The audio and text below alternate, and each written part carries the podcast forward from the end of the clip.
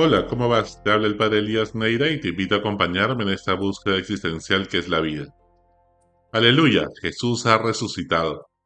Él vive entre nosotros. Hoy celebramos la victoria de la vida sobre la muerte. La luz abrió paso en medio de las tinieblas. El agua que baja de la montaña haciendo fértil la tierra que toca, abrió camino. El bien venció al mal. La esperanza tiene la última palabra en la historia. El amor le ganó la partida a la indiferencia y el odio. La paz se impuso a la guerra. La fraternidad universal pudo más que la división. Aleluya. Jesús ha resucitado. A veces en la vida sentimos que estamos atravesando una noche oscura. La vida se vuelve amarga al calor y nos sentimos solos ante los problemas. Nos angustia, nos aflige, nos falta oxígeno. Da la impresión que nada tiene solución. Estamos sumergidos en el fondo de un pozo, frustrados porque una tras otra caen todas nuestras seguridades humanas. Ya no nos queda nada y sentimos que nos asfixiamos, nos sentimos decepcionados de nuestros familiares y amigos, traicionados por quienes pensábamos que estarían hasta el final con nosotros, empujando el carro cuesta arriba. Pero no, estamos solos, incluso experimentamos que Dios nos ha abandonado.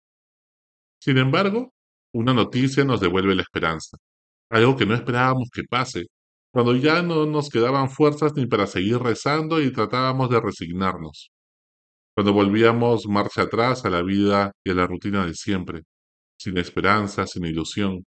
Un acontecimiento inesperado nos saca del corazón un destello de ilusión. No hay duda. Tanta casualidad no puede ser casualidad. Tiene que ser la mano de Dios providente que sale a nuestro encuentro. Y entonces resucita nuestra esperanza, nuestro deseo de trascendencia despierta el alma dormida. Un poco de agua a la cara nos saca del adormecimiento. No lo podemos creer. Pasó lo inesperado. Se abre un horizonte nuevo. Dios cumplió su promesa. A los tres días resucitó. Aleluya. La esperanza se renueva Comenzamos a meditar todo lo que hemos vivido, iluminados por la fe. ¿Cómo no confiar en un Dios que siempre es fiel a pesar que nosotros no lo seamos? Nunca nos ha abandonado a pesar de las veces que no lo veamos, producto de nuestro sufrimiento y dolor que empañan la visión.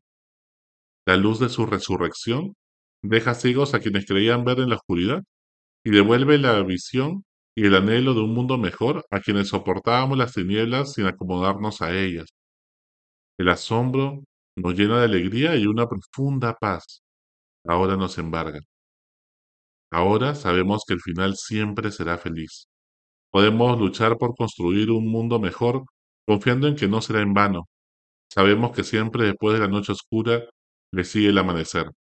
Podemos amar sin miedo y entregar el corazón por una causa justa porque sabemos que el amor nunca volverá al cielo sin haber hecho fértil la tierra. Todo lo que hagamos por amor dará fruto de una manera misteriosa y divina. Aparentemente la muerte venció el viernes, pero no, es parte del proceso para poder resucitar. Resucitar es vivir como hombres nuevos, vivir como Dios. Vivimos ya en la eternidad cada vez que triunfa el bien y el amor. Todo suena muy bonito, dirán algunos, pero no pasa de ser un mito. ¿Crees que Jesús resucitó o solo fue un profeta, una buena persona que pasó haciendo el bien? ¿Jesús resucitó? ¿O estaba loco y tenía esquizofrenia, pues se creía Dios? ¿O es el más grande farsante de la historia? Porque nos ha mentido a todos y mucha gente ha dado su vida por esa que creía que era verdad. Pero no puede ser solo un profeta o una buena persona, pues dijo que era Dios varias veces. Sin duda por eso lo matamos y lo condenan a muerte. Y prometió resucitar varias veces, lo dijo también. Una cosa que me llama mucho la atención es que Dios haya elegido a María Magdalena para ser la primera testigo de la resurrección de Jesús, una mujer, en una época en que para los judíos el testimonio de una mujer no tenía valor legal, no tenía valor alguno. Todos los evangelistas coinciden en que una mujer sea la primera testigo de un evento de tal magnitud, el evento que puede cambiar la historia. Por primera y única vez, un hombre ha resucitado. Tiene que ser Dios. Si fuera inventado, ¿por qué poner a una mujer de testigo? Se supone que estamos buscando que los judíos y el mundo de la época nos crea, a no ser que sea verdad, más allá de cálculos estratégicos. Yo estaría dispuesto tal vez a morir por algo que creo que es verdad, pero por algo que sé que es mentira, ¿qué daría la vida? Si los apóstoles en Galilea pusieron, se pusieron de acuerdo en inventarse que Jesús resucitó y en todo sostener esta historia, ¿por qué la gran mayoría moriría por defender una mentira de tal magnitud? Todavía por una verdad quizá alguien se atreva a morir, y no cualquier verdad, sino una verdad que me compromete una vida más allá de esta. Pero por una mentira voy a dar la vida sabiendo que no hay nada más allá. Por más fanático que seas, ¿qué movió a estos hombres a dar la vida por defender esa fe? En el relato de la pasión, muerte y resurrección de Jesús, se cuentan cosas vergonzosas de sus discípulos, como por ejemplo que Pedro, el principal de los discípulos, negó a Jesús tres veces, y que todos los discípulos huyeron y lo abandonaron mientras que las mujeres son las que se quedaron al pie de la cruz. Si hubieran inventado esta historia, se hubieran escrito como héroes, y no como personas tan débiles y pusilánimes, ¿no? Se supone que queremos que les creamos. Esta historia de Jesús no la hubiéramos llegado a conocer sin el impulso misionero de los primeros discípulos, hombres y mujeres conscientes del riesgo de anunciar la resurrección de Jesús y que eso les podría traer una condena de muerte. Tuvieron persecuciones durante siglos. Incluso ponían en riesgo sus vidas y las de sus familiares, hijos incluso. Enfrentar al imperio romano en su cumbre no era fácil. ¿De dónde surgió tanta audacia? Si fuera una farsa, ¿por qué tanta vehemencia por un cuento que nosotros mismos nos hemos inventado? ¿De dónde surge este impulso misionero? Uno puede propalar una mentira, pero solo se da la vida por una verdad.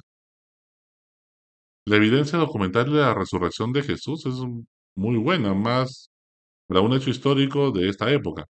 Un historiador busca encontrar cuántas fuentes primarias y secundarias se pueden juntar para un evento que para determinar la historicidad de dicho evento.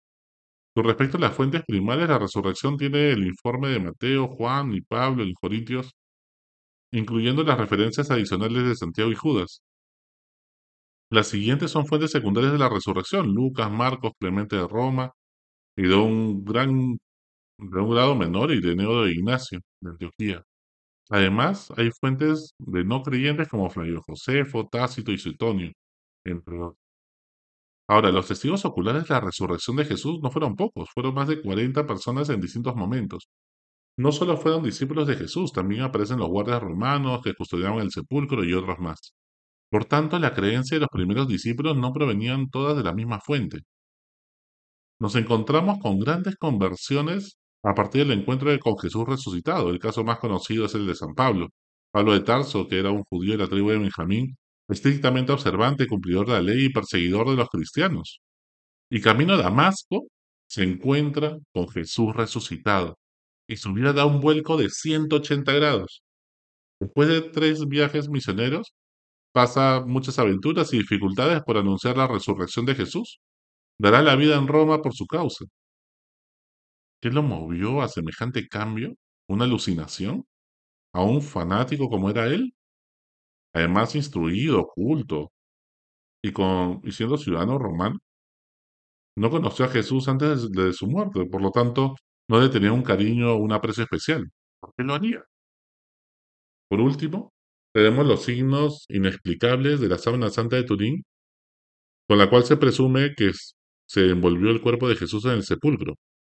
Todos los detalles coinciden con la pasión, muerte y resurrección de Jesús, pues da la impresión que una energía los atravesó este manto de Turín, porque no hay colores, no hay pintura, como una especie de radiografía, podría decirse así, en seis dimensiones, porque atraviesa y se ve los músculos, los huesos, la parte posterior del cuerpo y demás.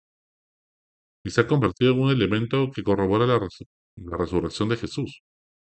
¿Y tú? ¿Te atreves a hacerte la pregunta? ¿Realmente Jesús resucitó?